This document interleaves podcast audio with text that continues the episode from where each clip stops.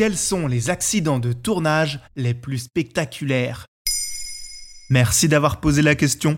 Quand on regarde un film au cinéma, on sait que c'est pour du faux. Bravo les trucages et les cascades Confortablement installé dans son fauteuil, on n'imagine pas toujours que travailler sur un film, c'est un métier qui peut être dangereux. Si la mort de Brandon Lee sur le tournage de The Crow est l'un des accidents de tournage les plus connus, car il concerne l'acteur principal du film, d'autres ont touché des personnes moins célèbres, mais il n'en reste pas moins spectaculaire. On parle de tournage qui partent en vrille? Tom Cruise est connu pour réaliser ses propres cascades dans ses films, aux grandes dames des compagnies d'assurance. Sur le tournage de Top Gun de Tony Scott, c'est bien lui qui pilote son avion de chasse et effectue ses figures en plein vol. Mais il n'est pas seul à voltiger dans le ciel, et c'est un autre pilote acrobatique, Arthur Everett Scholl, qui perd la vie le 16 septembre 1985.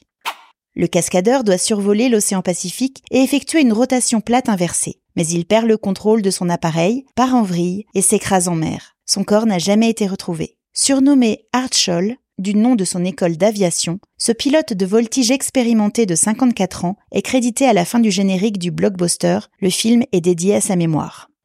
Autre accident à cause d'un engin volant, sur le tournage de l'adaptation de la série télévisée La quatrième dimension de John Landis en 1982. Cette fois, c'est un hélicoptère qui est impliqué. Lors du tournage d'une scène où l'acteur Vic Morrow doit sauver deux enfants, Mika Din Lee, 7 ans, et René Shin Yi Chen, 6 ans, l'appareil se crache, piloté par un ancien vétéran du Vietnam. Les trois comédiens sont tués sur le coup. John Landis et quatre autres techniciens du film, dont le pilote, sont poursuivis en justice pour homicide involontaire, mais sont acquittés au procès. Y a pas toujours des morts quand même Non, heureusement, mais ce n'est pas forcément plus joyeux. Prenons l'exemple de l'accident sur le tournage des Reliques de la Mort, partie 1, qui a assombri la saga Harry Potter. Dans ce septième volet, la doublure de Daniel Radcliffe dans la franchise, David Holmes, 25 ans, est victime d'une violente chute. La magie n'a pas d'effet sur ce drame, il se brise la nuque et devient paralysé à vie. Aujourd'hui, il a une société de production baptisée Ripple Productions et s'engage dans des événements caritatifs. Et si on terminait par un peu de mystère? Le film Titanic de James Cameron a battu de nombreux records, et on pourrait ajouter celui de l'accident de tournage le plus insolite.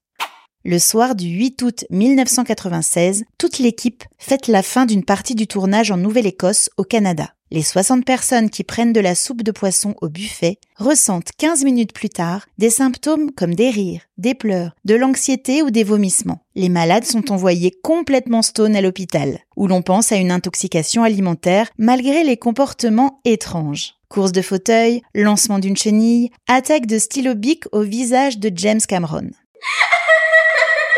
C'est le lendemain que les médecins détectent la présence de phencyclidine, une drogue hallucinogène et anesthésiante, également appelée drogue du zombie. L'anecdote peut paraître amusante, puisqu'elle n'a pas fait de blessés, mais elle a été un peu traumatisante pour l'équipe. Blague qui a mal tourné Geste involontaire ou accidentel Comme beaucoup d'autres autour du Titanic, le mystère reste entier. Maintenant, vous savez, un épisode écrit et réalisé par Béatrice Jumel. Ce podcast est disponible sur toutes les plateformes audio. Et si cet épisode vous a plu, n'hésitez pas à laisser des commentaires ou des étoiles sur vos applis de podcast préférés.